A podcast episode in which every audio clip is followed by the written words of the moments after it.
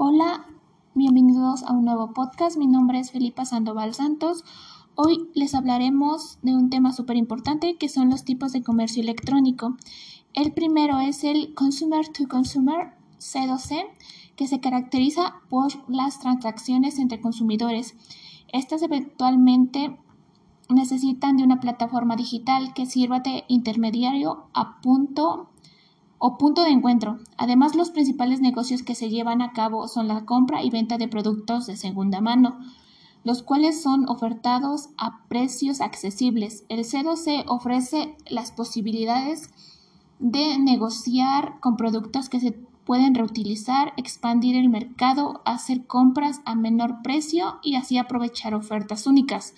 También reducir los costos de gestión y publicidad, lograr un mayor alcance, ofrecer productos y servicios de manera fácil y rápida.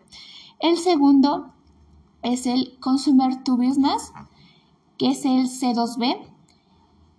Las personas ponen a disposición de las empresas sus productos o servicios, siendo estos adquiridos por Internet. El consumidor final es quien establece los condicionamientos de venta a la empresa. El C2B se caracteriza por las interacciones bidireccionales entre los consumidores y las empresas. Además, permite alcanzar mejores condiciones en la oferta presentada por las corporaciones. El tercero es el Business to Employee, que es el B2C. Como su nombre lo indica, este tipo de relación comercial se centra en, en la empresa y sus empleados. Hace referencia a las ofertas que la empresa le brinda a sus empleados mediante sus tiendas en línea o portales web. Estas suelen ser muy atractivas debido a que, a la empresa busca motivar a sus trabajadores para que así tengan un mejor desempeño laboral. Algunas ventajas son mayor lealtad, reducción de costos, incentivos a los empleados. Ofrecen también la posibilidad de usar un comercio electrónico interno. Los empleados también pueden obtener información al instante que la deseen.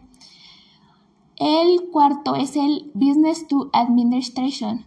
Permite las, las transacciones entre empresas y la administración pública. Los servicios ofrecidos pueden ser fiscales, laborales, educativos, de seguridad social, gestión documental o cualquier área que necesite abordar la administración pública. El quinto es el Consumer to Administration, que es el C2A. Abarca todas las transacciones digitales que se realizan entre ciudadanos y entidades públicas. Tiene como objetivo el fácil acceso a las gestiones de la, de la, administración pública mediante una plataforma web. Ahora bien, entre los beneficios que pueden obtener las personas se pueden mencionar enseñanzas a distancia, gestiones de seguridad en línea, impuestos y solicitudes de empleo. Y también citas médicas a través del Internet. También tenemos el Government to Consumer. Este tipo de comercio se realiza cuando un gobierno municipal, federal o estatal permite que los ciudadanos realicen sus trámites en línea mediante un portal web y las ventajas que presentan el G2C podemos mencionar que se pueden acceder a, a la información en cualquier momento, ofrece bajos costos, ahorro de tiempo, trámites más rápidos y seguros y respaldos electrónicos. Y bueno, eso es todo. Muchísimas gracias por escucharnos y nos vemos en la siguiente, en el siguiente podcast.